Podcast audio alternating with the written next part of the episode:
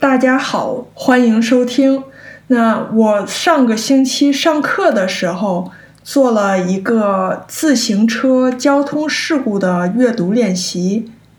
我的学生当时问：“为什么是自行车而不是汽车呢？”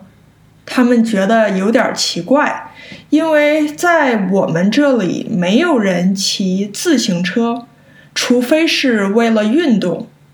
我说这也是一个文化上的差异吧，因为绝大多数的中国高中生和大学生是不开车的。我的学生们听了就都很惊讶，所以今天我想来具体聊一聊中国和美国关于车的文化习俗。首先。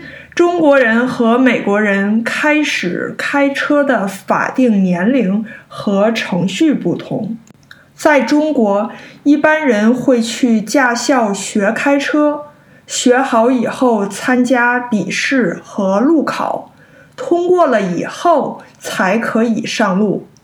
而在美国，比如我在的北卡，十五岁就可以拿。有条件的学习许可，有了这个证的话，前六个月可以在前座监督司机的陪同下，早上五点到晚上九点之间开车。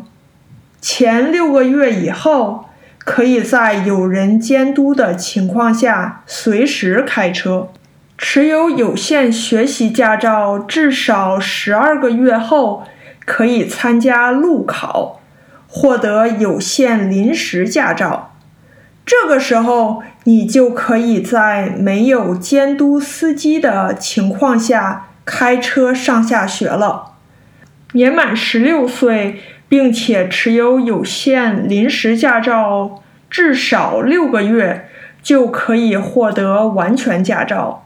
当然，所有这些的前提是你没有违反交通法规，因为中国十八岁以前不能开车，所以你也就看不到中国的高中生开车。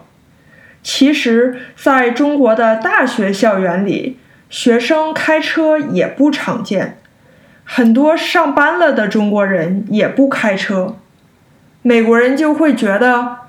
那难道不是很不自由吗？没有车哪儿也去不了啊！这就是我要说的第二点中美差异，就是中国和美国的生活习惯和汽车文化不同。跟美国比起来，中国的公共交通方便得多。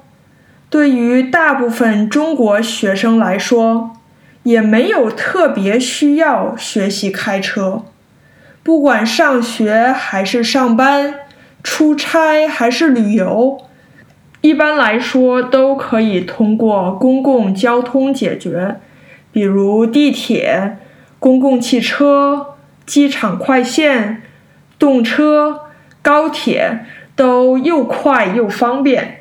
但是在美国，如果你不住在公共交通相对发达一些的大城市的话，你一定要开车才能正常的生活。我在中国就不会开车，我也没想学开车。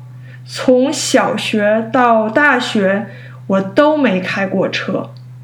中小学的时候，我走路，坐公共汽车。或者骑自行车上下学。大学的时候，我骑自行车或者坐公共汽车。到了美国之后，因为没车实在太不方便了，所以才买了车，开始学习开车。